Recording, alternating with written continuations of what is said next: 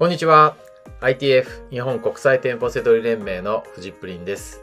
この番組はセドリ脳を育てるラジオになります。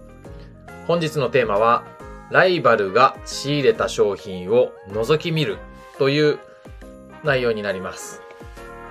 えーライバル、ね、セドリをしていると必ずいます。はい。で、えーライバルがいないビジネスなんてないんですね。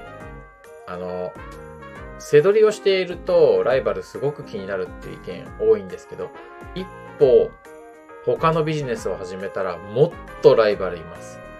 あの、まあ、飲食店でも何でも、もうライバルだらけだと思うんですよね。はい。えー、実際は恵まれてる状況だと僕は思っていて、はい。で、ライバルと、ライバルはいて当然でライバルとうまく付き合うというかね、えー、そんな風に思っています。えーそんな意味で今日はライバルが仕入れた商品を覗き見るっていう話なんですけど、えー販売してると、ね、アマゾンで販売してると当然、えーライバルいるわけなんですけど、まあそんなに多くないですよ、僕が仕入れる商品ってね。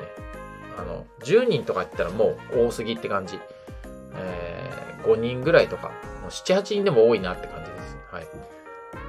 めちゃくちゃ多い商品ばっかり仕入れてるとね、本当にいくら売れる商品でも自分にあの売れる番回ってこないんで、はい、そこはちょっと考えた方がいいですね。はい、で、えーそんな話じゃなくて今日はライバルをどうするかってとこなんですけど、えーよく見るライバルっていると思うんですよ。またこいついるっていうね。あの、はい。ありますよね、みんなね。あの、なんだい、いつもいるなぁみたいな、なんかこう、で、癖も分かったりしてね、こいついつも10円下げてくるよとかね。あの、うん。で、こいつはなんかちゃんと、あのー価格合わせてくるっていうか、なんかできる、あの、できるな、みたいなね。あの、そういうのはあると思います。で、えーその商品、なそれだけでね、みんな終わっちゃうかもしれないんですけど、その一歩先に行きましょう。っていうのがね、テーマです。えっ、と、覗き見ることが大事っていうね、ライバルの商品ですね。あの、まあ、テーマに覗くって言葉を選んじゃったんですけど、あんあんまりね、本当はいい言葉じゃないですよね。あの、なんか目立つかなと思って、覗き見るなんて言葉を選んだんですけど、要は、リサーチです。うん。あの、ね、実際にだから見るときは覗いてやろうなんて思うと、なんかちょっとネガティブな気がするんで、うん、リサーチしましょう。うん、調べましょう。うん、で、えっ、とね、しょっちゅう、あの、いるライバルはね、仕入れ先が似ているわけですよ。まあ、もしくは同じ。うん、同じ店舗じゃなかったとしても同じチェーン店とかね。うん、なので、えー住んでる地域がね、あの、一緒だったりとかするじゃないですか。うん、で、えーまず最初にするのは、その、えーライバルよく見る店舗がいるんだったら、その店舗名クリックしましょう。うん、そうすると、その店舗が扱ってる、あの、Amazon で販売してる商品がずらっと出てきます。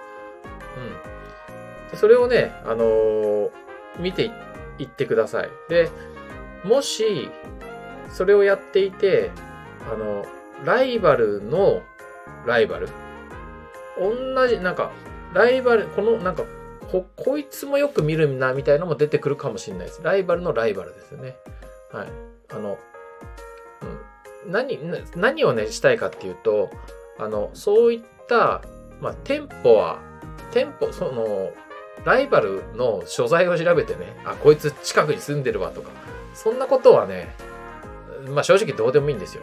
その、あの、商品名とか、型番とかをググってみるといいと思います。うん。そうすると、まあもしかしたらそれがね、あのやっぱりこいつなんか同じ仕入れ先だとかね、あのなんかいつも安売りしてるこの商品仕入れてるなとか、あと型番とかググったりとかすると、あのなんかそれ、他のネットショップとかも出てきたりとかして、あの、あ、すごい他のネットショップだと安いんだとか、逆に、あの、他のね、楽天とかヤフーショッピングとか、そういうとこだと、あ、やっぱり同じようにプレってんだなとかって分かったりします。結構ね、このググる、調べるってことでね、分かっていくことが多いんですよ。で、中には、あのー洗剤とか日用品とか扱ってる人とかで、やたらそういうプレチのものばっかり扱ってる人っているんですよね。うん。そういう人ってなんか情報を仕入れたりとか、あと長く背取りしていて、あのー、まあ、知識が豊富な人かもしれないですよね。だからそういう人は、その、ショップ名見つけたら、まあ、なんか、メモっていうかね、押さえておいて、で、そうすると、何がわかるかっていうと、その人のサイト見ると、プレッチの商品ばっかりずらっと出てくるんで、まあちょっとお勉強っていうかね、そんな感じにもなるんですよ。うん。明らかにネットだとね、定価がもう、定価よりもネットで2倍、3倍で売ってるものとかばっかり売ってる人ってね、やっぱりいるんで、うん。見てみるといいと思います。そう。あの、こう、ライバルの売ってる商品っていうのは、利益商品なんですよ、みんな。儲かんない商品を売ってないんで、そうするとどんな商品が利益を生むのか、傾向がわかるんですよ。はい。だから、そうやって見るとね、あのー、だ暇な時なんかね、そうやって見てみるといいですよ。価格改定とかする時とかに、なんか、あの、ちょっと、あの、パソコンの方がこれはね、ちょっと見やすいですね。あの、スマホでもいいんですけどね、パソコンで、なんかいろいろ作業するときとかに、あの、カチカチやってね、ちょっとライバルのサイト、あの、販売ページ見て、商品見て、で、商品ググったり、型番ググったりとかして、ね、ネットで売ってるんじゃないかとか、うん、あの、どっかで安売りで出してんじゃないかとかね、そういうのを見てみるといいと思います。だからネット仕入れのね、人専門だったらそういうのも仕入れ先もわかるんじゃないかなと思います。はい。うんえー、あとね、いつも価格下げてくる、こいつバカみたいに下げるなっていうのにね、あの、これはあんまり良くないかもしれないですけど、アマゾンの規約違反になるのかなんないかわかんないですけどね、連絡した人とかいますね。あの、ちょっと価格合わせましょうよ、みたいな。そう。あの、友倒れしちゃうからやめようよ、下げんの、みたいな 連絡した人もいます。まあこれ僕はやらないですけどね。はい、とにかくね、ライバル。ね、気になりますけど、せっかくだったらね、覗き見て、リサーチして、あの、有効に使ってみるといいと思います。はい。ということで、本日の放送は以上になります。最後までご視聴いただきましてありがとうございました。バイバイ。